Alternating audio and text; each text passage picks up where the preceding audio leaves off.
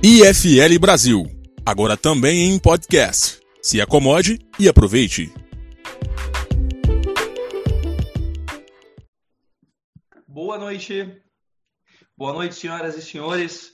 Começamos nossa transmissão ao vivo. Agradeço a presença de todos vocês. Meu nome é Bruno Souza, eu sou administrador, contador Sou também deputado estadual em Santa Catarina, onde me dedico a tornar Santa Catarina o estado mais livre do Brasil, e também sou ex-presidente do IFL Florianópolis. Hoje nós teremos um grande evento sobre empreendedorismo com um convidado mais que especial, Guilherme Benchimol, que vai falar um pouquinho para a gente aqui sobre sua trajetória, e também sobre outro, outras perguntas. Responderemos diversas perguntas que vocês já podem começar a mandar no, no no nosso bate-papo. Mandem que nós vamos coletar as perguntas e depois vamos aqui encaminhá-las também para o Guilherme. Hoje quem vai debater aqui com a gente, quem vai nos ajudar no debate, olha só esse time de peso é o Gabriel Torres e o Salim Matar. Mas antes de eu falar desses dois, que aliás é um privilégio, né? A gente ter esses pesos pesados aqui debatendo e comentando com a gente, mas é um privilégio que o IFL traz para a gente. O IFL, para quem não conhece, quem ainda não, não participou ou não ouviu falar do IFL, quem está chegando agora, saiba que o IFL é um lugar onde você tem a oportunidade de falar com essas grandes, com essas, com essas grandes personalidades que mais do que contar a história do Brasil, elas estão fazendo a história do Brasil como o Salim, por exemplo, que está sempre presente. Eu lembro muito bem a primeira vez que quando a primeira vez que falei com o Salim, lembro apenas da oportunidade, porque não tenho nem ideia do que eu falei, porque toda vez que o Salim me perguntava alguma coisa, a minha mente respondia: "Eu estou falando com o Salim". Então eu não tenho ideia do que, que eu falei para ele, e a minha a primeira impressão não deve ter sido boa. Espero ter consertado essa primeira impressão ao longo do tempo. Mas o mais bacana do IFL, ou tão bacana quanto isso, é que no IFL você vai ter a grande oportunidade de conviver com pessoas extraordinárias. E se nós somos a média das pessoas que nós convivemos, ótimo, porque o IFL vai permitir você a contribuir com a sua média, convivendo com pessoas também extraordinárias, pessoas que querem que querem é, buscar o seu autodesenvolvimento, querem melhorar, querem aprender, aprender porque é justamente isso que o IFL é. É um centro de formação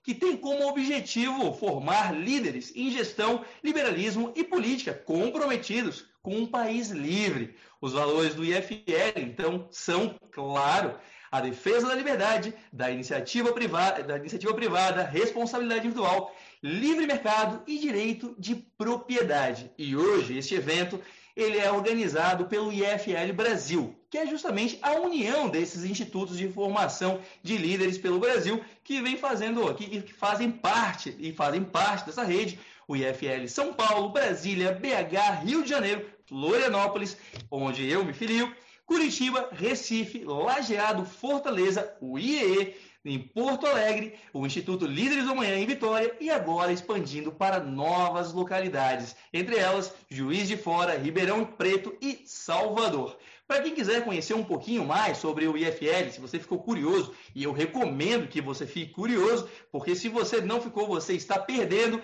Quem quiser conhecer um pouquinho mais, por favor, acessa o iflbrasil.com.br ou então o nosso Instagram, o IFL Brasil, que por lá vocês podem acompanhar nossa agenda de eventos e saber muito mais sobre nossas redes de instituto. Também, tudo que a gente está falando aqui, todas as nossas palestras estão no YouTube e no podcast no Spotify, onde vocês poderão rever também as palestras já realizadas sempre com grandes temas. E se você está presente aqui hoje, não se preocupe, porque você será recompensado com grandes palavras, com muito conhecimento e com muito conteúdo, bom senso e liberdade. E bom, quem eu, eu, estou hoje aqui com o Salim, estou com o Gabriel também. Eu quero apresentar o Gabriel, que depois vai fazer também um debate com a gente. O Gabriel Torres, ele é economista com mestrado em economia e concentração nas áreas de macroeconomia e econometria. Foi sócio na Liberta Investimento, secretário executivo de gestão na Prefeitura de São Paulo entre 2017 e 2018 e economista na CDL e na Federação das Indústrias do Rio Grande do Sul. Atualmente é presidente do IE, Instituto de Estudos Empresariais.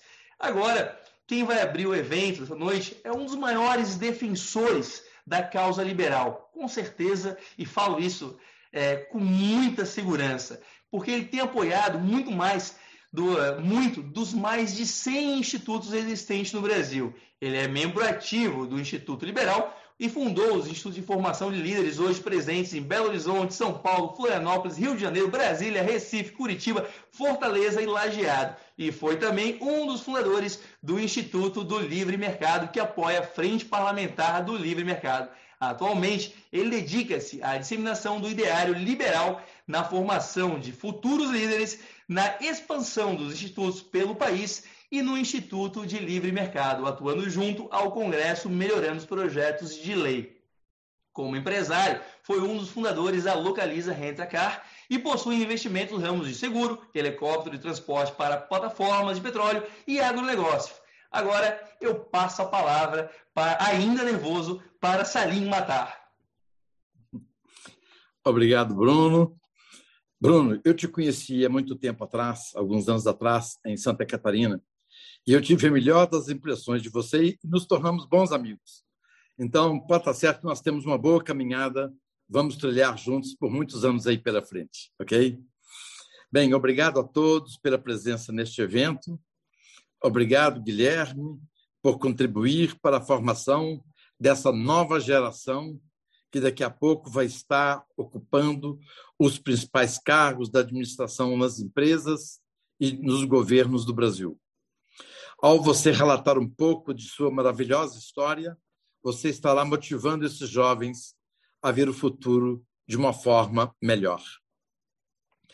Esses institutos buscam sempre formar cidadãos diferenciados que possam exercer influência no país através da adoção de ideias liberais e propagando a importância das liberdades. Há cerca de 216 anos, Adam Smith nos indicou o caminho da prosperidade, que é a liberdade econômica. Hoje, em muitos países, nós comprovamos que quanto maior o índice de liberdade econômica, maior a renda per capita. Então, isso é comprovado cientificamente. E esta liberdade econômica fez com que o capitalismo pudesse fluir de uma forma absolutamente natural. E é o capitalismo o grande criador de empregos, gerador de riquezas e da melhoria da qualidade de vida das pessoas. Só para que vocês tenham uma noção, ah, no período dos anos de Luís XIV e Luís XV, a expectativa média de vida de um cidadão na França era de 35 anos. Hoje nós temos o Brasil com 72 anos, Japão, Alemanha com mais de 80 anos. Então isso foi graças ao capitalismo, com a qualidade de vida, da saúde, na alimentação, nos meios de transporte, na educação. Então, o capitalismo trouxe essa sobrevida para o homem. E a primeira receita liberal seria podar os excessos de poder estatal, para que possa existir mais mercado. Não tem jeito de existir mais mercado se existe muito governo. É uma balança. Menos mercado, mais governo. Menos governo, mais mercado é infalível. Isso é absolutamente matemático. E nós vivemos num país que tem excesso de governo. E nós, da iniciativa privada, podemos retirar do governo todos os problemas que possam ser solucionados eficientemente pela iniciativa privada, pelo mercado. Então, toda vez que o país entra em crise, o ambiente, o meio político busca normas, fazem políticas para poder resolver o problema. Isso é exatamente o contrário, é o que não deveria ter sido feito. É o governo se retirar da sociedade, dando liberdade para que o mercado possa funcionar de forma melhor. E a maior eficácia das forças espontâneas do mercado requer uma clara definição dos direitos de propriedade e a eficácia desses direitos, bem como sua negociabilidade. Direito de propriedade é indissociável de capitalismo, é indissociável de liberdade. Então, eu quero manifestar para vocês que eu fiquei profundamente indignado, profundamente inconformado, quando, em recente pesquisa feita com jovens brasileiros, cerca de 50% desses jovens se manifestaram com interesse de realizar os seus sonhos em outros países. Isso é absolutamente vergonhoso para a minha geração. Ou seja, a minha geração não foi capaz de entregar um Brasil melhor para os nossos jovens, e 50% dos, dos entrevistados gostariam de realizar os seus sonhos em outro país. Isso realmente me deixa inconformado, me deixa indignado. A juventude é o alicerce do país de amanhã. E nós precisamos colher melhor esses jovens. Nós temos que dar a esses jovens mais oportunidade de trabalho e de e, e possibilidade de empreender. Recente estatística trouxe que cerca de 29% dos nossos jovens estão desempregados.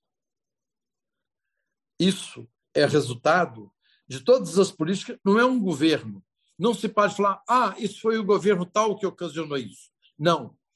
Isso, nós temos um modelo brasileiro que foi construído ao longo de 35 anos por todos os governos sociais democratas que aqui passaram. Então, o que o Brasil é hoje é a construção de um modelo social liberal, social democrata que foi instituído no país ao longo desses anos com uma constituição que é a Constituição de 88, que deixou esse ranço de esquerda e de socialismo no Brasil. Me lembro agora que recentemente foi também noticiado que cerca de 150 mil brasileiros foram trabalhar no exterior, predominantemente nos Estados Unidos e em Portugal. Mais uma vez, brasileiros deixando o país para buscar oportunidades fora. Então, tudo isso é consequência do excesso de política, de um Estado gigantesco, de uma máquina superdimensionada que gera redução do mercado e dificulta a vida dos empreendedores e dificulta também a atrapalha o ambiente de liberdades. O povo brasileiro é um povo por natureza empreendedor. Não sei explicar o porquê. Se é a miscigenação de raças, se é o clima tropical ou se é o nosso sangue dos nossos antecessores. O fato é que o brasileiro possui empreendedorismo na veia. Quer seja o empreendedorismo que, como executivo, esses jovens dedicam dentro das empresas, ou seja, buscando se arriscar no mundo dos negócios. Adversidades e um ambiente de negócios pouco convidativo não tem sido barreira para empreendedores. Como, por exemplo, temos aqui Guilherme Benchimol. Hoje, o Guilherme Bismal é um exemplo de empreendedor que nós temos no Brasil. Com todas as adversidades de todos esses anos, mesmo durante um, governo petista, Guilherme Benchimol foi em frente e buscou realizar os seus sonhos aqui no Brasil. Hoje, Guilherme representa para nós mais do que um exemplo de empreendedor. Ele é personificação do otimismo, da habilidade em formar equipes, da fé no que faz, da criatividade, da liderança, da obstinação, da habilidade que ele teve ao longo desses anos e com muita coragem para perseguir os seus objetivos e, como visionário, constituiu um negócio que engrandece o capitalismo e por isso nós tanto te admiramos, Guilherme. Te admiramos muito mais do que pela empresa que você fez, que vale hoje 26 bilhões de dólares, 138 bilhões de reais, uma das maiores empresas brasileiras. Mas te admiramos muito mais do que isso. Não te admiramos porque você está hoje na Fortune, entre os bilionários, com uma fortuna de 3 bilhões de dólares. Nós te admiramos muito mais. Nós te admiramos pelo exemplo que você é para todos esses jovens brasileiros, por uma história maravilhosa. Parabéns, Guilherme. Você é um exemplo de empreendedor, um exemplo de cidadão. E nossos jovens estão ansiosos por ouvir. Retorno a palavra para o Bruno.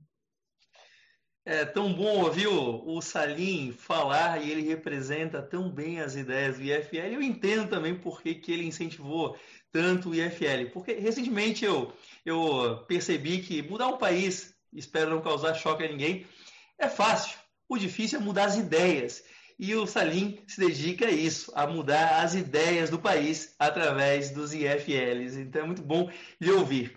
Agora nós vamos passar a palavra para o nosso convidado e eu vou apresentar uh, ele para vocês, que vocês já conhecem, claro, mas vou ler o currículo dele, mas também peço para quem, quem quiser ir mandando as perguntas, vai escrevendo, que a nossa equipe está de prontidão lendo as suas perguntas para depois, para depois nós fazermos para o Guilherme. O Guilherme Benchmore, ele é fundador e presidente do Conselho de Administração da XP, uma das maiores instituições financeiras do Brasil. Em 2018, foi eleito pela Bloomberg uma das 50 pessoas mais influentes do mundo. Formado em economia pela Universidade Federal do Rio de Janeiro, virou referência em inovação e empreendedorismo ao democratizar o acesso ao investimento de qualidade para milhões de pessoas e transformar o mercado financeiro do país. Guilherme, hoje o tema é empreendedorismo. Vocês fizeram uma propaganda muito bacana que resumia e contava a história de um carro e conseguiu falar de forma muito genial um pouquinho da história de vocês, da XP. Mas hoje a gente tem o privilégio de lhe ouvir falando sobre a sua trajetória e empreendedorismo por muito mais tempo. Muito obrigado pela sua participação e a palavra é sua.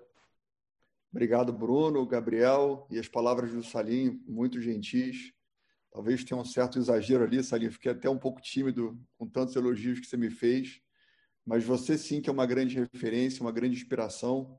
E todo o seu esforço de entrar no governo e tentar mudar o nosso país por dentro é, é admirável. Parabéns de novo. E, e se não foi dessa vez, vai ser em algum momento, eu tenho certeza disso. Bom, eu posso posso começar falando um pouco de, um, de uma notícia que eu acho que é boa, tá? Diante de, de tantas notícias que talvez não sejam tão boas, né?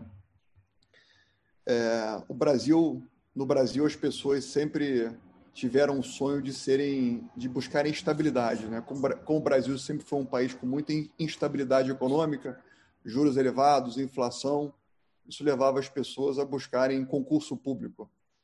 E, obviamente, que é fundamental ter servidores é, de qualidade, e a gente tem é, muitos deles, né? Mas eu não acho que isso tenha que ser o sonho de um país. O sonho de um país precisa ser empreender. São os empreendedores que fazem com que a gente gere emprego, gere renda, gere inovação, gere competição. E, e nas últimas semanas eu vi uma pesquisa que comentava que 60% dos jovens brasileiros, classe AB pelo menos, é, sonham em empreender. Esse número, há alguns anos atrás, era próximo de 10%, 15%. Então, quando a gente pega algum momento onde o cuja oportunidade no Brasil fica menor, lembrando que o Brasil tem uns juros médios que, desde o plano real, é, fica em torno de 12,5%, 13% ao ano. A gente chegou a um juros de 2%, infelizmente ele não conseguiu se manter, mas custo de oportunidade baixo, empoderamento do capital, isso faz com que as barreiras do empreendedorismo fiquem menores e, e começam a surgir histórias inspiradoras e histórias inspiradoras são exemplos que trazem mais exemplos, né? Então, queria começar com essa minha essa minha abertura. Bom, acho que eu posso falar um pouco sobre a minha trajetória, né? já que tem tantos empreendedores ou pessoas que pretendem empreender em, algum momento. É, eu, eu comecei a empresa do zero. Eu, eu acho que eu tinha a vocação de empreendedorismo dentro de mim, mas eu não tinha na família ninguém que era empreendedor. Meu pai é médico, cardiologista, minha mãe é artista plástica. O sonho do meu pai era que eu fosse médico, meu sonho era ser tenista na adolescência. Sempre gostei muito de esporte e competição. E acabei assistindo uma palestra sobre mercado financeiro, eu era bom de matemática e achei que aquele era o caminho que eu deveria seguir. Comecei como executivo, estava trilhando um, uma carreira que me parecia ser razoável e, e aos 24 anos de idade eu fui demitido da corretora que eu trabalhava.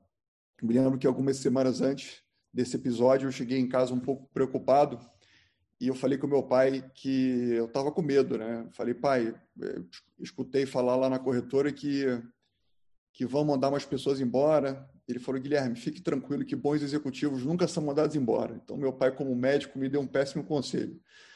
E quando eu cheguei em casa demitido, foi uma decepção, né? Não só eu comigo mesmo, mas eu com meu pai. E eu decidi que eu não queria mais morar no Rio de Janeiro, eu sou carioca e fugi. Fui morar em Porto Alegre, não quero mais encontrar meus amigos, não quero mais sentir essa dor novamente, quero empreender.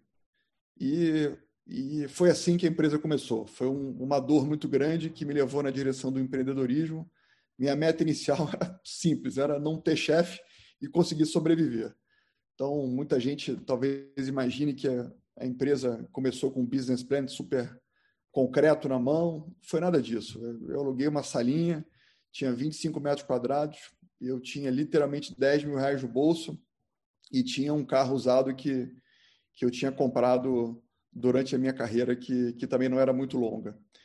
E arrumei um sócio gaúcho, tinha dois estagiários e a empresa, a empresa começou dessa forma. Achei que os, que os meus amigos iriam confiar em mim iriam começar a investir na empresa e, de cara já aprendi uma lição muito importante. Se você quer montar um negócio, não confie nos seus amigos. Tá? Aliás, não conte com eles. Né? Eles só vão te ajudar depois de muitos e muitos anos, depois de você estar muito consolidado. E, e aí o dinheiro foi acabando, né? como, todo, como toda a história de empreendedor que começa na raça e sem apoio de ninguém. Tive que vender meu carro e, e um ano depois eu me lembro de, estar sentado na escrivaninha de casa, eu morava num, numa kitnet em Porto Alegre, fazendo meu currículo e pensando, né? Poxa, meu pai queria que eu fosse médico, eu fui fazer economia, meu pai queria que eu fizesse MBA, eu fui eu fui empreender, mais um fracasso na vida, vou ter que voltar a morar com ele.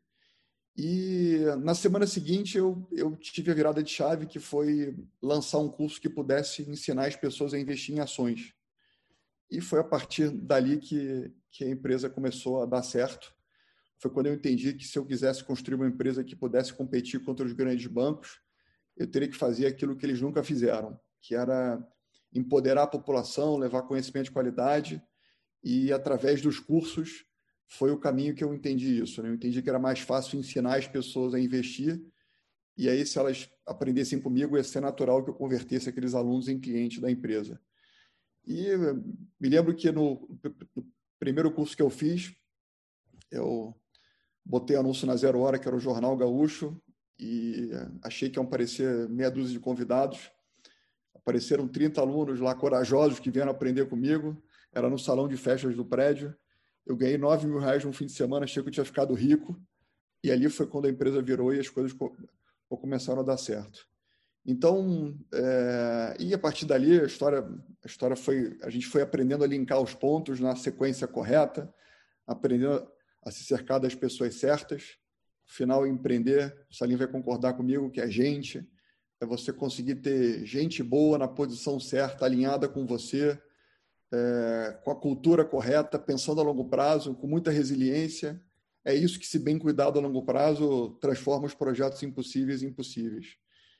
E talvez a grande lição que eu, que eu aprendi, além de gente, é que você não precisa, aliás, você não deve, você deve sim sonhar grande, mas você tem que começar pequeno. O que quebra qualquer empreendedor é custo fixo. Então, não tenha vergonha de começar do quarto de casa, da garagem, da sala. Você tem que, você tem, tem uma certeza. A sua ideia, quando você colocar em prática, Você vai mudar de opinião algumas vezes até encontrar o modelo certo, mas é, você mudar com agilidade e sem, e sem ter grandes perdas, é importante que você seja pequeno. E aí, quando você encontrar o caminho que começa a dar certo, aí sim você começa a tomar um pouco, você começa a tomar um pouco mais de risco, começa a aumentar a sua estrutura, começa a contratar mais gente e você vai fazendo com que as coisas vão ganhando escala. Então, foi um pouco isso que eu aprendi ao longo desses anos todos. E chegando mais aos dias de hoje, né, foi um grande orgulho segurar a bandeira do Brasil na NASA há dois anos atrás, quando a gente abriu o capital. E foi uma oferta super emblemática, foi, foi o maior IPO que o Brasil já tinha feito até aquele momento. E é a prova de que, o, de que o brasileiro é capaz, de que a gente não deixa nada a desejar a nenhum empreendedor do mundo. E é acreditar mais no Brasil mesmo, ter, a, a despeito de todas as, as, volatilidades macro do Brasil, eu, como empreendedor, acho que a grande oportunidade no Brasil é o micro. Né? A gente, óbvio que o vento de cauda, que é o cenário macro, te ajuda, né? mas o Brasil tem tanta oportunidade, é um país tão grande, são 220 milhões de habitantes, uma democracia estabilizada, um povo trabalhador como nunca. A gente que tem escritório na Europa, nos Estados Unidos, sabe o, quanto o brasileiro é criativo, dedicado. É, então, eu sempre digo que o Brasil é o, é o sonho dos empreendedores. Né? Experimentem, experimentem empreender, que nem o Salim disse, em Miami, na Califórnia, Nova York ou, ou em Portugal. É muito mais difícil. Lá já tem tudo o Brasil é um país que falta tudo. Então, um país que falta tudo é um lugar que os empreendedores deveriam olhar com muito mais carinho e, e, e construir suas trajetórias, porque, de novo, é, é, é, é o micro que no final faz com que, com que os grandes pro, projetos apareçam e, e se fortaleçam a longo prazo. Bom, acho que esse era meu, meu começo aí de, de, de bate-papo, gente. Perfeito, muito bom, muito bom lhe, lhe ouvir, Guilherme. E antes de passar a palavra para o Gabriel Torres, nosso presidente do IEE de Porto Alegre, eu quero também dar uma boa noite a todos que estão no, no chat aí, estão comentando, estão falando, todos os membros do IFL pelo Brasil, da nossa rede IFL, todos que estão presentes. Uma boa noite a todos vocês e muito obrigado pela presença. Agora, Gabriel, vamos lá, vamos iniciar as perguntas então. A palavra está com você. Boa noite, aliás.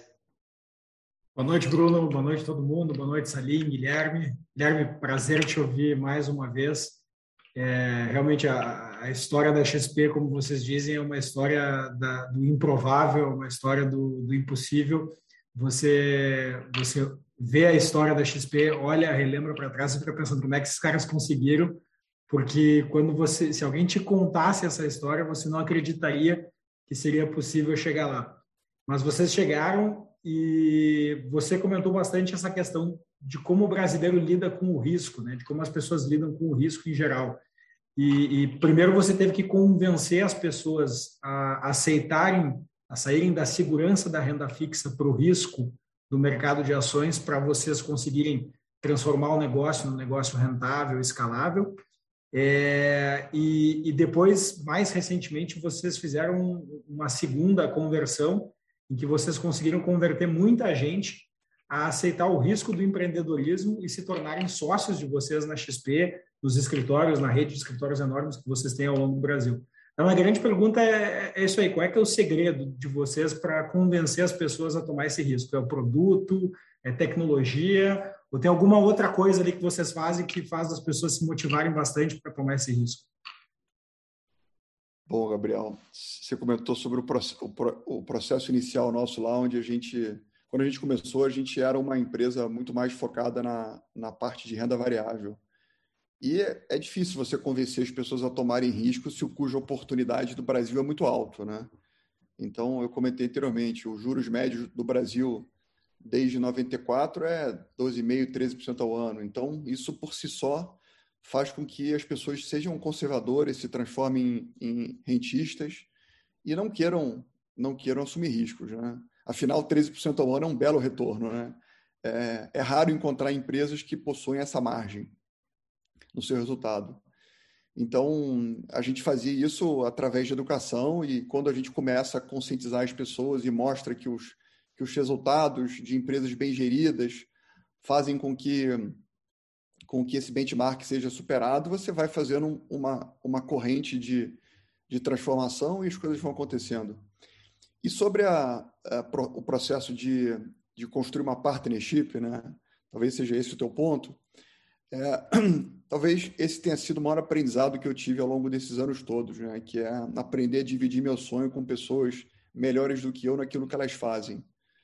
É, então, ter gente do meu lado que possa ser meu sócio e possa crescer na sociedade e saiba que a empresa não é só minha, mas é, mi, é minha e das pessoas que fazem diferença na companhia, isso cria um, um ambiente muito próspero, né? um, um ambiente onde as pessoas se sentem valorizadas. Tem muita empresa que diz que você tem que ter sentimento de dono lá dentro, né? mas sentimento de dono não, é só, não são só palavras, né? precisam ser atos na prática. Né? Então, quando você cuida bem das pessoas, quando você mostra que você tem um projeto que é, que é audacioso, mas que tem os pés no chão, quando você mostra que você tem coerência no seu raciocínio, quando você mostra que você tem um plano claro e que você vai ter uma estrutura interna meritocrática, que as pessoas que fizerem a diferença vão ter cada vez mais espaço na sociedade, e você, depois de um tempo, entrega resultados, é, eu acho que as coisas ficam cada vez mais naturais as pessoas querem fazer parte de um projeto que vai em frente, que, que elas sintam que podem dedicar a sua vida. E quando você vira dono de uma empresa, é mais do que um emprego, né? vira projeto de vida. Então, a dica que eu também deixo aos empreendedores e aos novos empreendedores que, que surgirão com certeza pensem em montar partnerships, né? pensem em montar estruturas onde você, ao longo prazo, não fique o único dono mas saiba dividir o seu sonho com pessoas que te complementem e isso é muito poderoso. É, é um pouco disso que vai tirando o melhor de cada ser humano e, e vai fazendo com que as mágicas aconteçam. Maravilha. Salim, gostaria de fazer a próxima pergunta? Gostaria de fazer algum comentário também? Palavra, palavra sua. Sim, eu gostaria de fazer uma, apenas uma pergunta para o Benchimol, porque o importante agora é que os jovens façam as perguntas. Então, é, obrigado por essa pergunta. Eu quero dizer para você o seguinte: primeiro, eu recomendo a leitura desse livro aqui. Ó. Eu comprei esse livro agora nesse fim de semana para a reunião de hoje, e se eu admirava o Guilherme, minha admiração geometricamente ampliou. Então, recomendo muito a leitura. Não é só para jovens, não também os adultos devem ler esse livro, porque isso aqui é uma lição de vida. Mais do que empreendedorismo, é lição de vida. Eu só tenho uma pergunta para você, Guilherme. É o seguinte: é muito comum no mundo dos negócios uh, o empreendedor, o fundador, com aquela garra, energia, ele está à frente da empresa. E com o passar do tempo, a empresa cresce muito e é natural, dentro de um processo de sucessão, de oxigenação da empresa, é natural que algumas pessoas se afastem do dia a dia. Aí nós temos o exemplo mais no passado do Bill Gates, deixou de ser CEO e se transformou em chairman uh, da Microsoft. Nós temos o exemplo recente agora do Jeff Bezos, que também deixou de ser CEO e foi para o conselho. No Brasil também nós já temos diversas empresas que os fundadores também já foram para o conselho dentro desse processo natural, sucessório de perenização das organizações. Porque as organizações só perenizam se tiverem robustos processos de sucessão. Já que nós somos mortais, nós não podemos continuar a vida inteira gerenciando os nossos negócios. Então, você recentemente tomou atitude de ser o chairman da XP. Então, você deixou a operação. Só que você é muito jovem em relação ao Bill Gates, ao Jeff Bezos e muitos outros que deixaram a operação para ser chairman. Então, quando a pessoa tem uma certa idade, depois de muitos anos, é natural e já está tendo, está dentro dos planos dessa pessoa que ela, com o passar do tempo, ela vai deixar de ser CEO e vai se transformar num chairman. Mas você é muito jovem e você tomou uma atitude. Então, essa atitude sua de ir para o board da companhia, claro que você, no board, você tem uma visão mais estratégica da companhia, de longo prazo, você consegue acompanhar a companhia, a companhia e você abre espaço para talentos internos subirem numa partnership. Mas a gente queria ouvir de você como foi essa transição, você tão jovem, ser o chairman da companhia, de uma companhia que cresce tão rapidamente. É um prazer contar, contar sobre esse momento, Salim. E o livro que você mostrou, esse livro eu sempre dou o disclosure que não é um livro meu, né? não fui eu que fiz, foi uma autora que fez. No começo eu até briguei um pouquinho com ela, porque eu não queria que contasse uma história. É um pouco estranho, né? Contar uma história, uma história sobre a sua vida. Mas depois eu fui entendendo aos pouquinhos, fui conversando com ela, ela foi me convencendo que ia ficar bacana. E a história é muito boa mesmo. É, bom, sobre, sobre esse processo de transição, é, eu diria que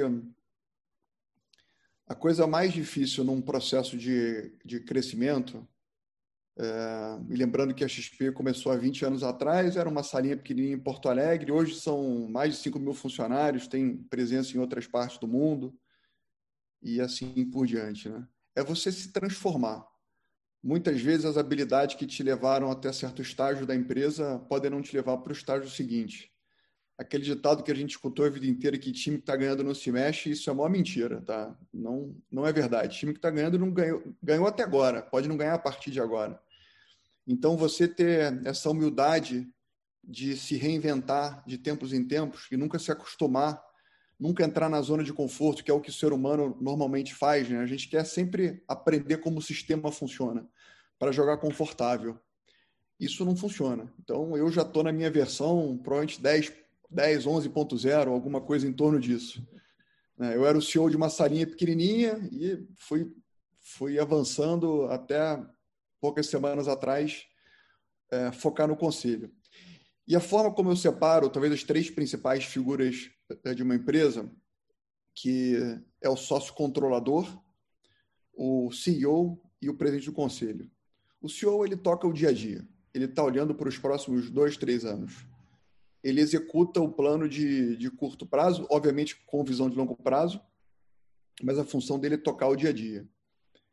É, o conselho ele olha mais o longo prazo. Então, colocando em números, eu diria que o longo prazo é alguma coisa entre, entre 3 e 10 anos. É. E o, o, acionista, o controlador, ele olha o longuíssimo prazo, ele olha a perpetuidade da companhia, olha os próximos 10, olha além de 10 anos. Né? E na XP, eu era essas três pessoas. Eu era o CEO, eu era presidente do conselho e eu era também uh, uh, o acionista controlador da companhia. É confuso isso é confuso e, e, e, tocar o dia a dia de uma empresa e em parte a, a, a gente foi tendo bastante sucesso né? é, eu fui sendo obrigado a, a, ter uma agenda institucional externa bastante intensa participando de eventos e viajando e depois que a gente abriu o capital isso ficou ainda mais relevante né? porque os, os grandes investidores querem conversar com o acionista querem querem fazer o, olho no olho porque faz diferença no final e, e, eu confesso que eu sempre gostei de ser o CEO, tá? de estar focado no dia a dia, de estar com as equipes, de apertar os parafusos. Eu gosto de estar é, fazendo a coisa acontecer. Mas tem algumas coisas que é difícil você delegar. Né? Eu acabei me transformando na, em boa parte na imagem da companhia por ter sido fundador e por estar à frente da companhia por tantos anos. E, e sempre aprendi que você tem que colocar os interesses da companhia acima de qualquer interesse individual. Então, um, tema que eu sempre abordei internamente é a gente não pode atrapalhar o nosso futuro. Como eu já estava com essa agenda externa bastante intensa e já estava com essas duas missões de conselho e de, de acionista controlador, eu também tinha uma pessoa internamente que eu admirava bastante, né, que era o Thiago Mafra, que era o nosso CTO, que é uma pessoa mais jovem do que eu, eu tenho 45, Mafra tem 36. E o Mafra entrou como. Ele era o nosso diretor de tecnologia e a XP tem 5 mil funcionários e a metade dos funcionários são de tecnologia. E, e ele vinha fazendo um trabalho brilhante. E eu, eu vi nele uma pessoa que poderia fazer o futuro como CEO melhor do que eu faria. Ele tem habilidades de tecnologia que eu não tenho, habilidades naturais, e o nosso negócio vai derivar nessa direção.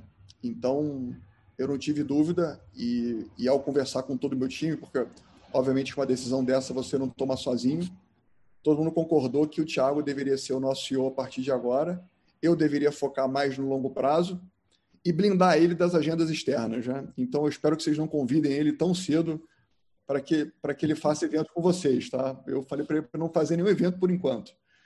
É, ele tem que estar. Tá, o CEO ele, é importante que ele seja um. Eu não sei se eu vou usar a palavra mais apropriada, mas é importante que ele seja um fanático no bom sentido dentro de casa, né? apertando cada parafuso. E por mais que as pessoas tenham, tenham dito que o parafuso tenha sido super apertado, tem que apertar mais ainda tem que né, focar nas coisas corretas, tem que alinhar a comunicação. É um trabalho que é 24 por 7, literalmente. Então, meu combinado com ele é eu foco no longo prazo, te brindo de tudo que é agenda externa, você toca o dia a dia e a gente se complementa. Mas eu estou mais presente do que nunca na companhia. Acho que todo mundo acha que eu tenho tempo livre hoje, então eu tenho trabalhado mais do que nunca, Salim. Todo mundo pede cinco minutos, você sabe que cinco minutos nunca é cinco minutos, né? E, mas meu desejo, minha vontade de fazer a companhia crescer, minha dedicação é maior do que nunca. Você tem que pensar na companhia, tem que aprender a, a, a mexer no quebra-cabeça e, e, minha, minha obra de arte não, não, é a minha, não é a minha presença como CEO, e sim a companhia. Né? Não só a minha obra de arte, porque a empresa não é só minha, eu tenho outros sócios. Né? Mas o que eu quero é que a companhia seja cada vez melhor. Então, se a companhia vai ser melhor desse jeito, que seja desse jeito. E a mudança foi espetacular. O Thiago está conduzindo tudo com maestria. A empresa já melhorou muito. Né? A gente tem a cultura na empresa de mudar. Né? Eu não gosto de, de líder que passa mais de três, quatro anos na mesma posição. Que, como eu falei anteriormente, as pessoas começam a criar raízes, começam a achar que dominaram tudo, criam os seus vieses, né? criam as suas verdades e, e aquilo é o começo do fim. Então, tem que criar cultura de mudança. Há pouco tempo atrás, o diretor comercial assumiu a cadeira de gente, o diretor de gente assumiu a cadeira comercial, o CTO assumiu como CEO, o CEO foi para o conselho, né? e as coisas vão continuar mudando e, e a empresa precisa ser um ser vivo em constante mutação, criando desconforto em todo mundo o tempo inteiro. É isso que cria na, na, nas pessoas o sentimento de, de tudo dá, tudo pode, tudo tem jeito, e isso vai fortalecendo a nossa cultura e vai fazendo com que a gente é, siga crescendo e, e, siga mantendo o sentimento de que a gente só está começando. Né? O, o, o, o, Gabriel comentou que a gente está consolidado e que a gente já chegou lá. Olha, o sentimento nosso não é nada disso. Tá? A gente acha que a gente só está começando, que a gente não fez nada. Se você, como empreendedor, achar que você fez alguma coisa, que você é, agora está bem, pode ter certeza que é o começo do fim. Tem que achar que está só no comecinho da trajetória, que tem muito a melhorar. É isso que vai mantendo a chama acesa e fazendo com que as coisas sigam evoluindo. Que maravilha, que bom, que bom ouvir essas, essas palavras, Guilherme. Nós vamos começar agora alguma, a ler algumas perguntas que nos foram enviadas aqui pelo chat. E aí, se o Salim e o Gabriel também quiserem fazer comentários após a fala do Guilherme, sempre é muito bom ouvi-los. Mas eu vou, vou, começar com uma aqui, que foi uma das primeiras que eu recebi, mas achei, até, achei muito interessante e me interessou muito a pergunta. Uh, do Rodrigo, que pergunta o seguinte, Guilherme. Para mudarmos a realidade política somente infiltrando verdadeiros gestores na esfera pública, o que está faltando para os nossos empreendedores brasileiros participarem ativamente da nossa política? É, Bruno, essa pergunta do Rodrigo é muito boa mesmo. É... Acho que é por aí. Né? O Salim mostrou o caminho, né? A gente tem que cada vez mais levar gente boa para a política e é são, são exemplos, né? A gente precisa ter mais gente que, tendo a, essa coragem, é normal que no dia a dia você fique dedicado à sua empresa, cada um tem a sua vida, e nessas horas acaba existindo um sentimento natural mais egoísta. A política não é uma coisa que no Brasil ainda é bem vista, né? Você tem preconceito, depois de tudo que a gente viu que aconteceu nesses anos todos, né? A política, na cabeça da maior parte das pessoas, é talvez uma seleção natural adversa, né? apesar de terem políticos extraordinários. Né? É... Mas faltam bons exemplos. Eu até brinquei um tempo atrás com, com um amigo meu que trabalha na política que a gente deveria fazer um pacto, né? separar os, os 10 mil principais empresários do Brasil e falar: olha, vamos nos candidatar, cada um vai fazer um, um sacrifício nos próximos, nos próximos 10, 20 anos e a gente vai, vai montar um, um rodízio de pessoas que vão, vão lá e vão, e vão trazer gestão, vão trazer eficiência para a máquina pública. No fundo, é isso que faz com que a gente consiga descentralizar o país, empoderar a população, né, ter juros baixos, ter economia estabilizada. É, mas eu, eu, confesso que quando eu penso na política, eu, eu, eu, eu, eu sei que às vezes faz parte fazer esse trabalho, mas eu, eu pretendo continuar ajudando o Brasil da forma como eu, conduzo a minha empresa. Né? Então, talvez talvez seja um pouco egoísta, mas eu acho que é da forma como eu consigo me enxergar. Mas tem pessoas que têm, têm a vocação, gostam, querem participar. É, acho que o Salim é um belo exemplo disso. Né? E, e tem, tem muitas outras pessoas extraordinárias como Salim que também também tenho certeza que ficaram mais encorajadas depois dele participar e, e, e, quem sabe voltar em algum momento, né? Isso traz mais gente e aí as coisas vão acontecendo. É. Acho que a gente está num processo de transformação. Acho que as coisas vão as coisas vão dar certo no final. Amém, amém. Tomara, tomara. O Salinho, o Gabriel, ó, se quiserem fazer algum comentário, sempre é só é só engatar aqui e fazer o comentário. Mas esse pacto faria muito bem, hein, Guilherme? Porque eu vivo, eu vivo dizendo que esse pensamento empreendedor na política é muito, é muito importante. Principalmente porque o empreendedor tem a consciência que falta muitas vezes no político, no burocrata, de que o leite não vem da geladeira que é importante produzir, é, sabe valorizar a produção, todo o processo até a geração de riqueza. Sabe como é que se faz isso, como é difícil fazer isso. Então, esse pensamento empreendedor é muito importante né, também ser trazido para o setor, o setor, o setor público. Mas bem, vou ler aqui também a pergunta. Temos... Bruno, você comentou uma frase que, que, que me lembrou uma coisa é, divertida, eu acho, né? Uh, minha filha mais velha fez 12 anos há, um, há umas semanas atrás, né? E eu, e eu e minha esposa, a gente viu uma frase há uns 4, 5 anos atrás que impactou, que é super simples, tá? Vocês vão rir depois. Mas a gente ficou brincando com a nossa filha por 5 por cinco anos, falando: olha, quando você fizer 12 anos, a gente vai te contar o segredo da vida. Eu tenho outras três filhas, uma de 10 e outra de, de 3. Então, a, a, a do meio também já escuta isso há um tempo quando você fizer 12 anos, eu vou te contar o segredo da vida, né? E minha filha fez os 12 anos e, e, eu, e a gente sentou, fez uma cerimônia em casa, um jantar. Falou, pai, me conta o segredo da vida, né? E a gente disse, filha, o segredo da, da vida é que a vaca não dá leite. Ela falou, o que é isso, pai? Você me esperou, fez esperar cinco anos e você me contou essa bobagem, né? É, filha, a vaca não dá leite.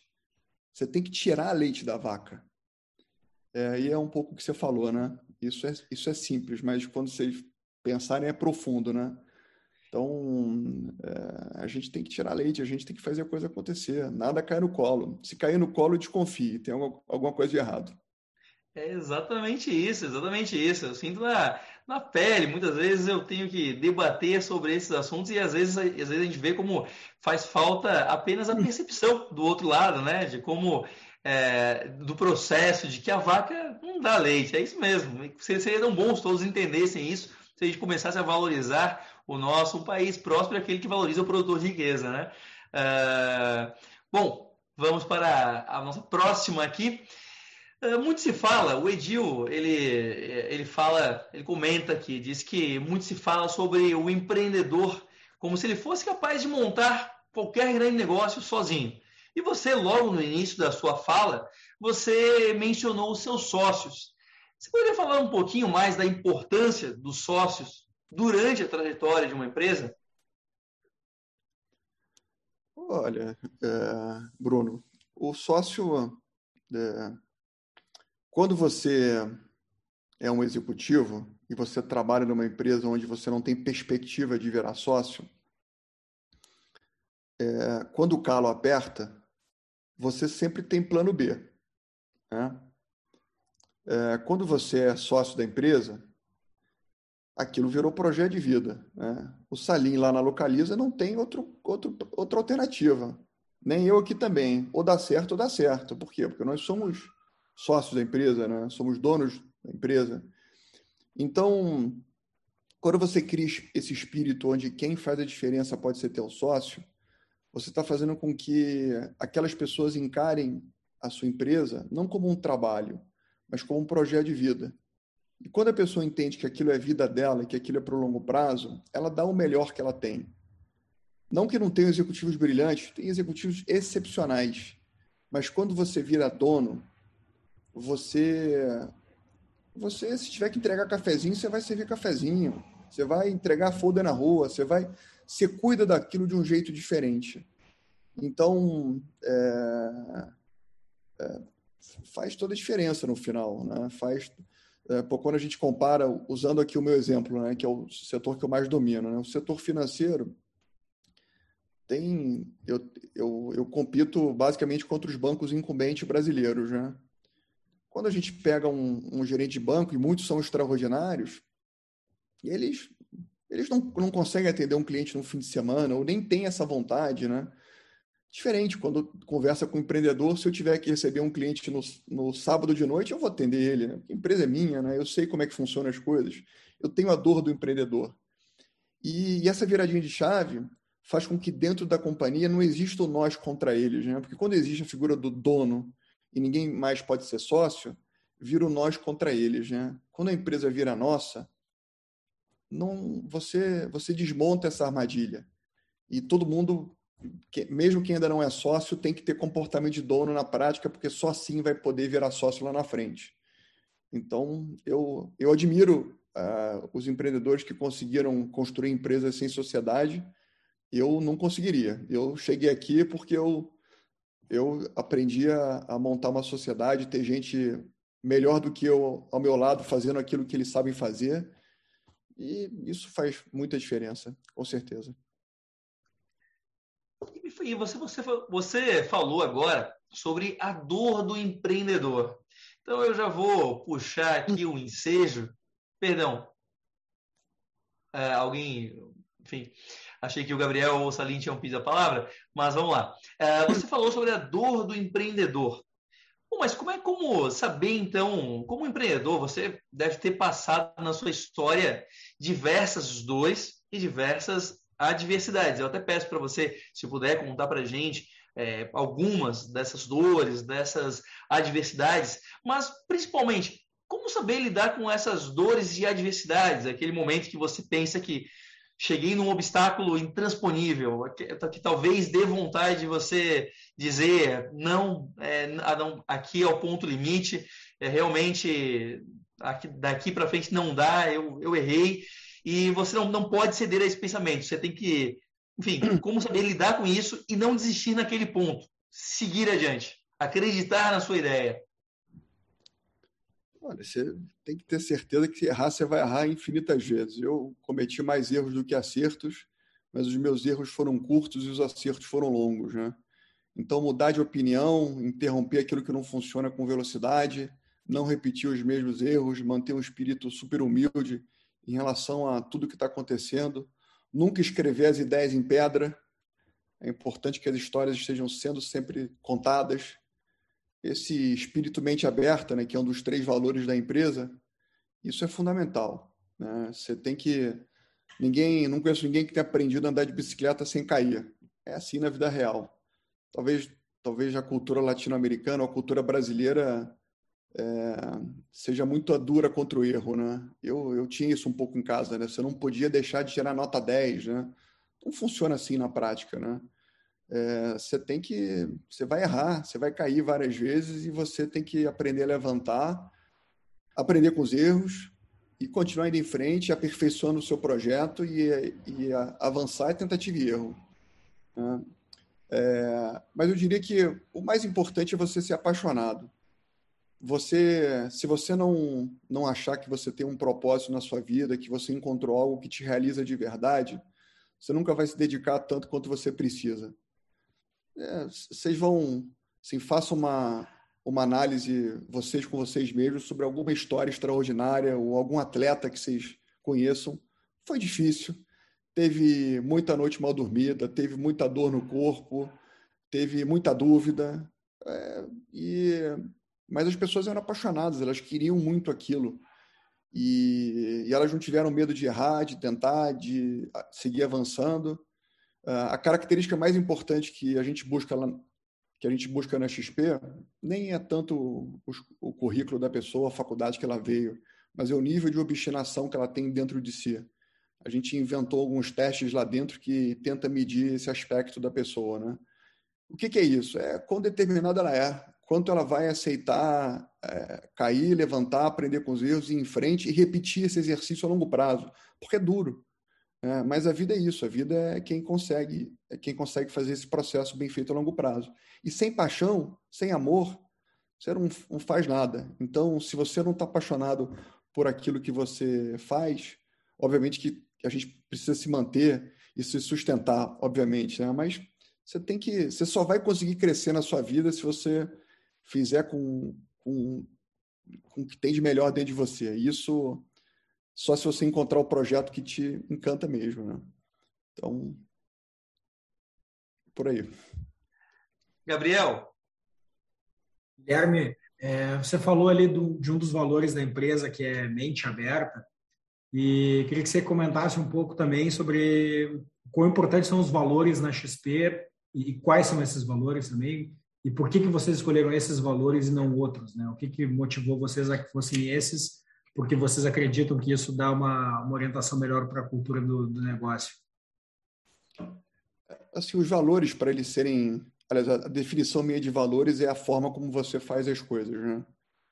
Então, você pode fazer, você pode atingir os seus objetivos, as suas metas de N maneiras. As empresas que têm cultura forte constroem um, um tipo de comportamento que é que é a forma como você quer chegar lá, né? É, na XP a gente tem três valores, que é sonho grande, mente aberta e espírito empreendedor. E na minha opinião, você não, não pode escolher valores, né? Valores é normalmente a definição do comportamento do fundador ou dos fundadores da companhia, porque tem que ser algo natural. Eu não posso escrever na parede três, cinco ou dez valores lá e agir diferente, né? Não fica coerente isso.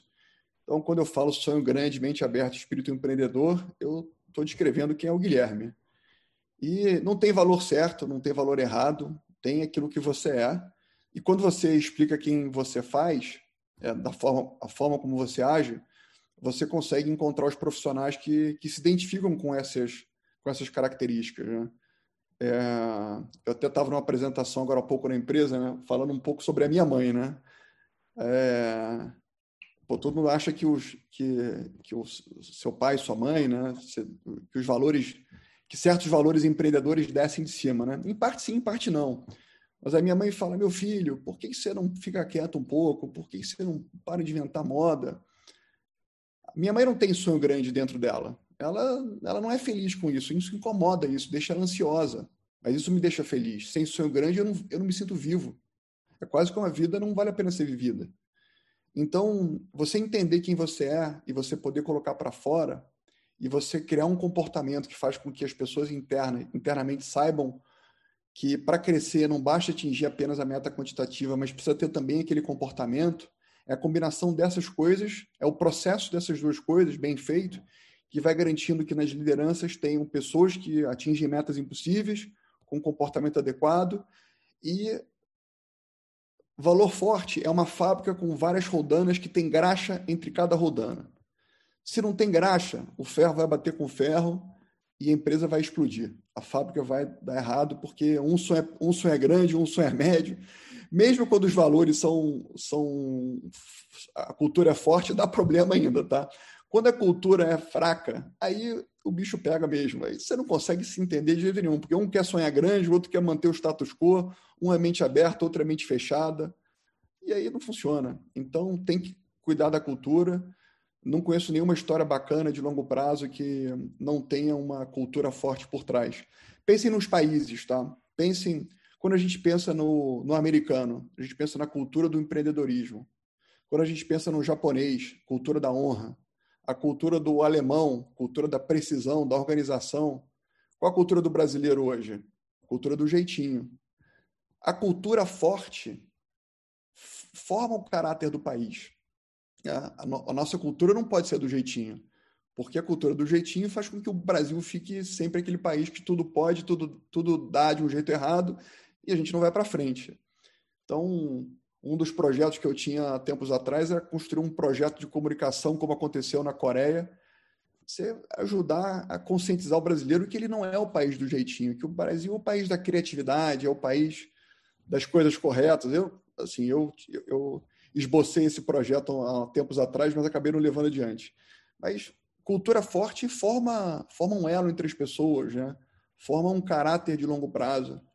E então, talvez algo que eu, que eu pudesse voltar no tempo e fazer melhor, né? eu, eu, eu comecei a trabalhar cultura uns 10 anos atrás, né? 10, 12 anos atrás. Eu começaria a trabalhar desde do, do, do day one da empresa, né? desde o comecinho. Né? Então, é um tema para para garantir sempre, não na dúvida, se você tem uma pessoa performática na, na, sua empresa, mas que não tem a sua cultura, às vezes é difícil você mandar essa pessoa embora. Porque ao mandá-la embora, você sabe que você perde. Né? Perde uma pessoa performática que talvez venda muito bem ou faça aquilo que ela faz muito bem, mas se ela não tem cultura, ela está tirando um pouquinho de energia das outras pessoas que estão em torno dela. E pode certeza, na minha experiência, essa conta não fecha. Você tem que, obviamente, você tem que tentar conscientizá-la de que aquele comportamento não é apropriado, mas se não der certo, você tem que tirar e pode ter certeza que no final sua empresa uh, vai ficar melhor e as coisas vão, vão avançar mais do que mais do que anteriormente. Interessante foi que a pergunta foi sobre é, valores e, e, cultura, a resposta foi sobre valores e culturas, mas também veio implícito diversas uh, dicas sobre liderança e formação de, de equipe. Né? Eu aqui estava anotando, anotando, aqui pelo menos, Guilherme. Então, muito obrigado, porque também é, tange também a sua resposta acabou abrangendo outras, outras áreas também. Eu, eu, eu, inclusive, tinha, eu, eu ia lhe perguntar sobre formação de equipes, mas você acabou já respondendo bastante coisa. Então, eu quero, aproveitando esse tema ainda da cultura, você falou muito sobre cultura empreendedora, mas empreender é ainda é uma questão de DNA ou não? Ser empreendedor é uma questão de DNA e aquela, aquela, aquela máxima de que empreender é mais transpiração do que inspiração. Está correto ou é o inverso? É mais inspiração que transpir, transpiração? Empreendedor, empreendedor precisa de DNA e empreender é mais transpirar ou é mais transpiração ou inspiração? Bom, Bruno, a minha definição de empreender é super simples, né? Tem uma opção de livro de, de 400 páginas que explica de uma maneira complexa. Empreender, na minha opinião, é fazer cada vez mais receita com menos despesa, entregando cada vez mais qualidade para o cliente. Você tem que se concentrar nessas três variáveis e fazer com que elas fiquem, fiquem cada vez melhores a longo prazo. É, hoje em dia, com tanta abundância de capital no mundo, tem muito empreendedor que descarta as leis básicas da contabilidade, né? Você pode perder dinheiro por muito tempo. Obviamente que tem histórias que deram muito certo assim, a própria Amazon é um exemplo, é um exemplo disso. Mas eu me considero um empreendedor raiz, né? Aquele empreendedor que que foca nas foca na contabilidade básica da companhia. Então, empreender, na minha visão, é isso: é receita, despesa e qualidade. É... Você perguntou outra coisa, desculpa, Bruno. Você comentou, eu acabei. Se é. Bom, se empreender é, é, uma questão de DNA, a pessoa precisa nascer para isso, ou ela pode compensar isso com transpiração. Ah, e se, se, transpiração, é, se empreender é mais transpiração ou inspiração? Olha, é, assim, sonhar, todo mundo sonha. Qualquer um pode ter um projeto na cabeça, ser visionário, eu não acho que isso seja uma virtude. Aliás, é, é uma virtude, mas é uma virtude que está presente em todo mundo. sonhar fácil. É, montar um plano que permita com que o presente se conecte com o sonho, que é esse futuro lá longe, já é para um pouco menos de pessoas. Montar um plano coerente. Né? É, montar um plano coerente é tão simples quanto eu quero, quero emagrecer 10 quilos, né? eu vou perder um quilo por semana por 10 dias, vou queimar tantas calorias. Opa, tem um plano ali que, se feito de uma, com, com disciplina, vai me levar na direção que eu quero. Né? Então, sonhar é fácil, montar um plano é um pouco mais difícil. É, o difícil mesmo é você executar o dia a dia. Então, a chave da questão está na execução. Então, é, inspiração é importante, porque inspiração é, é, a visão, né, onde você quer chegar, mas a transpiração, na minha opinião, é mais importante. Né? É, montar um business plan e uma coisa são as coisas no papel, no PowerPoint, outra coisa é você botar na prática, né? É você convencer, você vender a sua ideia, você embarcar as pessoas, você entender o cliente, você mudar de opinião, você mudar as equipes, né? Você mudar as pessoas. Isso, esse é o difícil. Então, eu diria que é 1% inspiração e 99% transpiração. Inspiração é importante também. Tá certo, muito bom, muito boa resposta. Guilherme, eu vou é, fazer aqui, vou pivotar aqui, voltar para a XP, para, obviamente, uh, o que você conhece muito melhor que ninguém, mas a XP, ela fez uma revolução no país. Ela tornou investimento, cuidar do dinheiro, educação financeira, um assunto do dia a dia. E eu me lembro de um professor de economia que dizia que brasileiro não gosta de cuidar de dinheiro, não gosta de fazer conta e outras coisas. Qual o segredo dessa democratização? Como fazer uma ideia aparentemente difícil se tornar o papo do dia a dia? Ah, Bruno, eu acho que ainda falta muito. Ainda não virou o papo do dia a dia, infelizmente. Para você ter ideia, no Brasil, só 3% dos brasileiros dominam juros compostos. O Brasil é o país que tem a maior concentração bancária do mundo. É, só perde para alguns países da África. 90% de tudo que a gente consome de serviços financeiros está dentro de cinco bancos.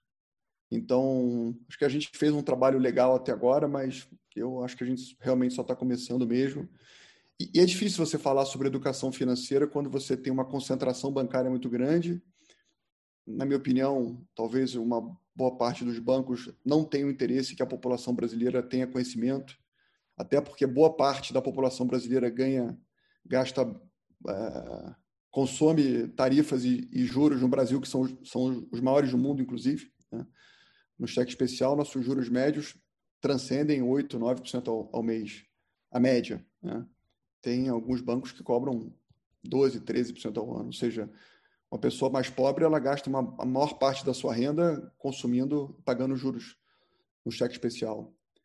É, então, assim, isso é uma, isso é uma, é uma jornada, né? Você vai conscientizando, vai levando educação. A gente montou nosso Instituto XP, que está comprometido a levar a educação financeira a 50 milhões de brasileiros nos próximos cinco anos. É...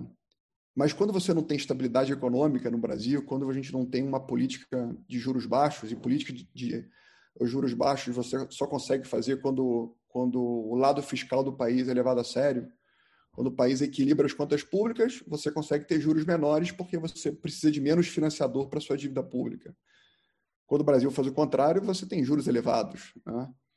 Então, a gente tem que a gente tem que é, cuidar das contas públicas do Brasil. É, é o que o Salim também fala.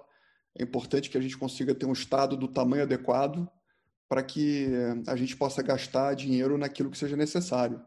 E isso, isso empodera a população. Juros baixos, inflação controlada, empodera a população, empodera o empreendedor, brota outros empreendedores e, e a gente vai formando o Brasil que a gente, que a gente tanto quer. Mas é uma jornada isso, é um, é um processo. Acho que a gente está na direção correta.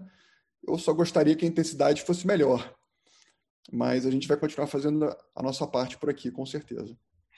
E a parte de vocês, eu quero lembrar o que você é, falou no começo, em uma das respostas, falou que não tinha intenção de se envolver na política, mas muito provavelmente essa parte que você está fazendo está tendo um impacto enorme, que eu não sei se é, vocês, é, isso é intencional ou não, mas na política mesmo. porque é, os Estados Unidos, em 1929, tinha 3 milhões de pessoas na, na Bolsa de, de Valores. Né? O Brasil passou recentemente de, de, desse número, né? quase, é, enfim, 100 anos depois. Hoje, hoje os Estados Unidos deve ter me corrija se eu, se eu estiver errado, mas 57%, 54%, 55% da população com alguma com a poupança atrelada, com a sua previdência atrelada ao mercado financeiro. Né? E existem estudos que mostram que a tendência é das decisões econômicas serem mais racionais em países que têm a maior parte da população com a sua previdência atrelada ao mercado financeiro, já que ele é mais sensível, o mercado financeiro é mais sensível a decisões econômicas irracionais. Então, aquele político que tomar uma decisão muito racional em um país que tem grande parte da sua população com uma renda atrelada ao mercado de renda variável, ele vai perder votos. E nada é mais didático para um político do que perder votos. Então, as decisões econômicas tendem a ser mais racionais quanto mais pessoas no mercado financeiro nós tivermos também. Então, mesmo que você não, não, não esteja se envolvendo na política, você está gerando consequências na, é, na política. Então, e por isso lhe agradecemos, porque o que esse país precisa é de decisões econômicas mais racionais. Então, muito obrigado por isso. Mas. O comentário é muito legal mesmo, né? É esse para os Estados Unidos realmente lá já teve o longo prazo, né, digamos assim. E quando a gente tem uma política de longo prazo com a economia estabilizada e juros baixos, isso leva naturalmente as pessoas a, a colocarem uma parcela da sua poupança de longo prazo na renda variável. Né? E, e, a renda variável nada mais é do que patrocinar mercado de capitais, patrocinar empresas que geram emprego, geram renda, geram competição e isso, isso faz o que você falou mesmo. Isso, isso faz com que a decisão política seja mais. É, fique menos é, passional, digamos assim, né? mais pragmática, né?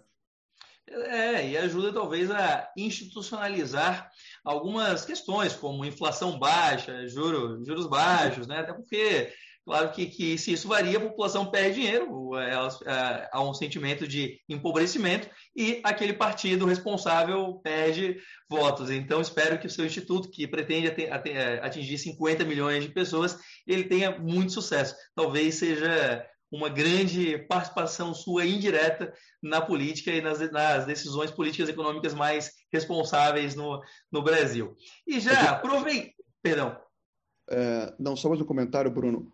O Brasil, né, como é um país que sempre teve juros elevados, a poupança do brasileiro ela está alocada na, na, renda fixa, está né? Tá atrelada bastante a títulos públicos, a caderneta de poupança, a CLB de grandes bancos, porque né, sempre foi muito bom investir na renda fixa. Né?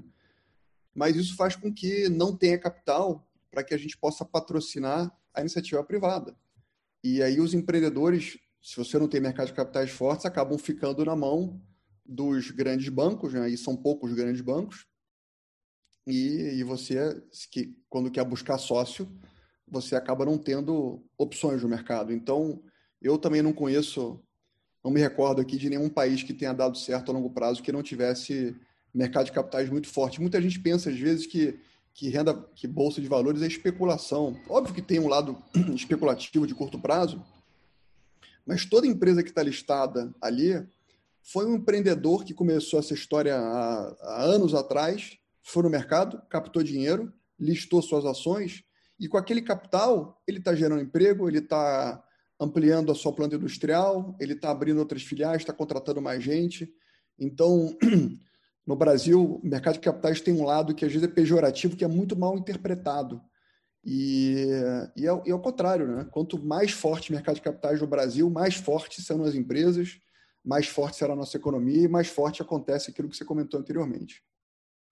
Exatamente, financiamento para capital de longo prazo, que, o, que, que infelizmente costumou ser no Brasil por muito tempo, financiamento de capital de longo prazo é ser estatal, né? Então a gente tem que mudar isso justamente porque, até porque o mercado é um, é um seletor muito melhor de bons projetos do que o Estado, né? Então o mercado financeiro acaba funcionando também como aquele que seleciona os melhores, imagina os melhores, os melhores projetos também, né?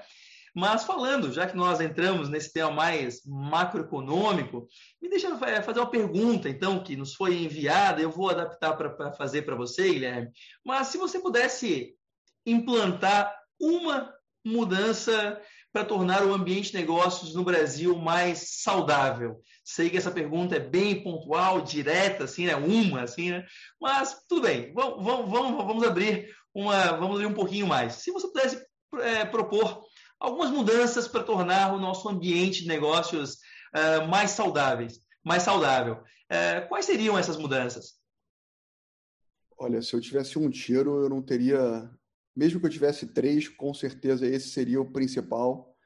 Eu cuidaria do lado fiscal do governo para que a gente tivesse, tivesse juros baixos e, e fizesse uma, uma realocação da poupança interna. A gente precisa fazer com que haja estímulo ao empreendedorismo. No Brasil, a cultura é a cultura do rentismo, uh, cuja oportunidade dos brasileiros sempre foi muito elevado e isso faz com que as coisas não aconteçam. Eu, eu não acho que quem vai resolver o Brasil. É, se, assim, óbvio que o, que o governo, os melhores, sempre são melhores naturalmente, mas eu acredito muito na força dos, empre, dos empreendedores. Eu acho que são os empreendedores que realmente vão salvar o Brasil. E eu gostaria que um governo entendesse isso, para que a gente conseguisse empoderar a população, pudesse empoderar o capital. E o capital empoderado, ele encontra as brechas. Né? Olhem quantas universidades não surgiram nesses últimos anos. Olhem quantos hospitais não surgiram nesses últimos anos. Olhem quantas empresas extraordinárias não surgiram no Brasil e no mundo nesses últimos anos. Isso é, é quando a gente cria as condições econômicas para que o capital flua na direção certa, o, os empreendedores encontram as soluções que a gente tanto, tanto deseja. Óbvio que é fundamental ter uma política social, de segurança, de saúde e tantas outras coisas, né? mas se, mas você me pediu um tiro só, né? Então, se eu pudesse ter um tiro, eu daria esse.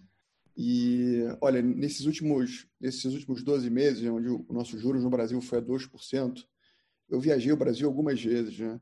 E a quantidade de empreendedores que abriram capital, de quantidade de histórias legais de empreendedores que a gente nem imaginava que existia. Mas com 2% ao ano, com 3% ao ano, a população se sente entusiasmada em patrocinar ideias legais. E aí a população deixa, toma talvez 5, 10, 15% de risco, e é esse capital que vai ajudar esse empreendedor a fazer com que as coisas aconteçam. Começam a surgir fundos de private equity, fundos de venture capital, que vão patrocinando outras ideias e tudo vai acontecendo. É, então, eu acredito nisso, eu acredito na força do empreendedorismo e, é, e, e e quanto mais os governos entenderem que, que talvez esse seja o pareto das grandes iniciativas no Brasil, cuidado fiscal, e fazer com que a população faça o resto, é, descentralizando a economia, é, acho que a gente vai mais longe. O, eu vou pedir para essa pergunta, obrigado a estender, porque acho que é uma pergunta muito importante e eu tenho certeza que o Salim e o Gabriel têm muito para contribuir nessa resposta também. Mas a sua resposta me lembrou muito é, uma pergunta que fizeram exatamente muito próxima dessa, para o Reagan. Perguntaram para ele se ele pudesse aprovar uma lei só para mudar o país, qual seria? E ele respondeu dizendo que seria a, a, limitação do quanto que o governo pode tirar das pessoas, o quanto o governo pode tributar as pessoas, que de, outro, de outra forma também é muito próximo de quanto o governo pode gastar também, né? Ele, o que ele gasta é o que ele tira. Então, é, é, a sua resposta é, me lembrou muito essa resposta do, do Reagan, que ele deu em 76 ou 77, não me recordo bem. Gabriel, Salim, vamos comentar essa, essa resposta do Guilherme? Ok, obrigado. Uh, eu falei no início da minha apresentação que é uma balança. Quanto mais governo, menos mercado. E é o que o Guilherme falou: nós precisamos de um governo, um Estado que seja o suficiente para aquilo que nós queremos.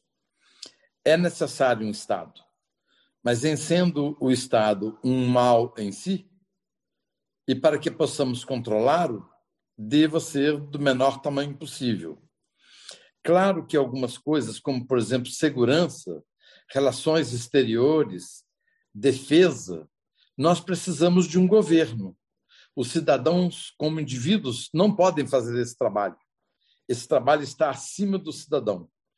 Então, o que o Guilherme se refere é exatamente o seguinte: nós precisamos sim de um Estado, mas um Estado suficiente que venha para poder cumprir aquele papel do qual os cidadãos, os indivíduos, em conjunto ou individualmente, não podem fazer. E o Estado, na hora que ele falou sobre fiscal, é isso mesmo. Talvez uma, uma das principais responsabilidades do Estado seja cuidar da moeda. Só isso. Se ele cuidar da moeda, não tem que ter política industrial. Esse negócio de política industrial, isso me arrepia totalmente. Isso aí é lobby de segmentos de industriais ou de setores do Brasil junto ao governo. Política industrial significa o seguinte: alguém vai levar uma vantagem, mas alguém vai pagar por isso. Quem vai pagar por isso nós sabemos, somos nós, os cidadãos pagadores de impostos, que trabalhamos cinco meses por ano para manter o tamanho da máquina. Então, nós precisamos um Estado menor que cuide apenas daquilo que seja essencial em que o indivíduo e o cidadão não possa fazer. O Estado brasileiro é muito grande. Por exemplo, nós temos o maior judiciário do mundo, custa 1,30% do PIB, enquanto Inglaterra e Reino Unido 0,13% do PIB. Ou seja, nosso, nosso judiciário custa proporcionalmente ao PIB dez vezes mais do que os Estados Unidos e a Inglaterra. Então, isso tudo aconteceu por causa de um passado que o Brasil teve, diversos governos, a Constituição. Então, nós temos que tentar fazer alguma Constituição, uma política que vá de encontro ao cidadão. Eu vou simplificar a vida do cidadão, eu vou permitir que o cidadão tenha mais liberdade, eu vou permitir que o cidadão tenha facilidade de empreender. É isso que o Estado devia fazer. Mas ele se envolve em tudo. Por exemplo, o Estado brasileiro construiu uma ferrovia norte-sul, gastou 11,5 bilhões. Vendeu a ferrovia por 900 milhões a valor presente. Vendeu por 2 bilhões e meio em 25 anos, valor presente 900. Ora, como é que um Estado pode construir uma ferrovia de 11 bilhões e meio e vender por 900? A usina de Santo Antônio se gastou para desculpa, Belo Monte, se gastou para construir a usina 20 bilhões. A usina vale alguma coisa como a metade disso. Então significa que a ineficiência do governo está alocando mal os recursos do cidadão. Nós temos sim que reduzir o tamanho do Estado para que a sociedade, para que a iniciativa privada e o mercado sejam maiores.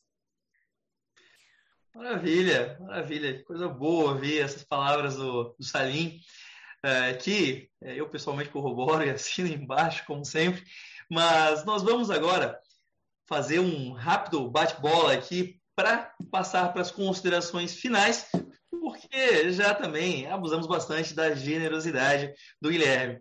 Mas, Guilherme, se você fosse começar a XP hoje, de novo, o que você não faria?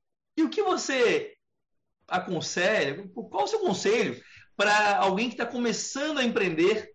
O que essa pessoa não deve fazer de jeito nenhum? Olha, o que eu não faria. Olha, eu, eu evitaria. Eu evitaria começar um negócio com um amigo. Porque normalmente você perde a amizade.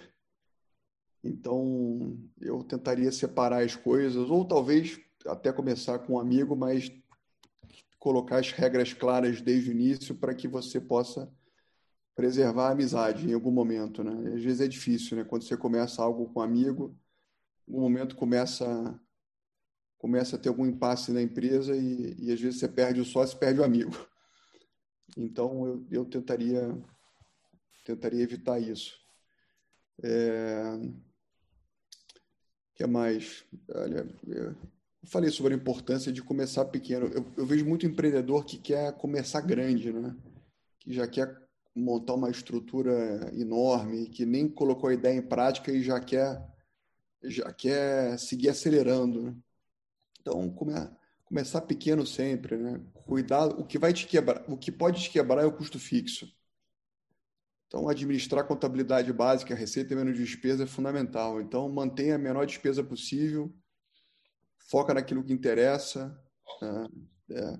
Eu sempre gostei de, de buscar fruta baixa no pé. Acho que empreendedor, empreendedor ele tem, eu vou usar uma expressão que talvez não seja mais apropriada, mas o empreendedor ele tem um lado que é preguiçoso, entre aspas, tá? Ele ele gosta de buscar fruta baixa no pé, fruta alta ele pega depois, né? Então, o empreendedor ele tem que conseguir ser pragmático e, e colocar as, as coisas em ordem, é, em sequência cronológica. Primeiro eu vou fazer aquilo onde tem mais receita, me traz menos esforço, depois a segunda coisa, depois a terceira coisa, é mais ou menos assim. Então eu não vou fazer o passo 34, que é a fruta que está lá em cima, se eu posso fazer o passo 1. Né? Isso não é lógico. Né? Então, empreendedor ele tem que ter os pés no chão, ele tem que fazer o que tem que ser feito, ele tem que entender que o combustível dele é, é, é dinheiro entrando no caixa. Não sei, se, não sei se, vocês jogaram na adolescência aquele jogo de guerra chamado War, né? que era aquele jogo de fichinhas de, de, de batalha, né? que você tinha que, que dominar os continentes. Empreender é jogar War experimente jogar War, né? Você tem que dominar um continente, acumular ficha naquele continente. Se você começar a querer dominar o mundo rápido demais, você vai ficar vulnerável e vão te comer. Então, acumula ficha, ou seja, acumula caixa, é, começa a gerar resultado, e aí depois começa a tomar um pouco mais de risco, vai buscando fruta baixa no pé, vai criando uma cronologia, define com muita clareza o que, que vai ser feito, né? anota o que você vai fazer, isso, isso vai te dando, isso vai fazendo com que o cachorro abane o rabo. Eu vejo muito empreendedor começando que ele é, é quase que o rabo abanando o cachorro, sabe? Ele não sabe a sequência que ele vai fazer. E aí, se você não sabe você, a sequência que você vai fazer, você vai ser um, um, uma fruta que vai entrar no liquidificador, você vai ficar sendo jogado de um lado para o outro, mas você não vai na direção que você tem que ir.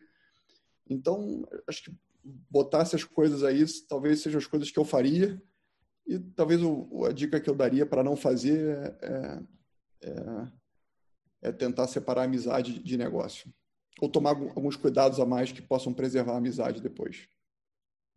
Maravilha. E, Guilherme, você é um empreendedor, você disse que não, mas você, você é um empreendedor é, já consolidado. E a XP também, é, convenhamos, é uma empresa já que nossa, ocupou um grande espaço. Sendo assim, a pergunta para nós finalizarmos seria: qual é o seu próximo passo e qual é o próximo passo da XP? Olha, eu acho que todo empreendedor mesmo, e eu me considero empreendedor com certeza, todo empreendedor, ele, eu posso falar aqui todas as metas da empresa, o que a gente quer fazer, mas empreendedor, ele sempre acha que o avião pode voar mais alto e mais longe.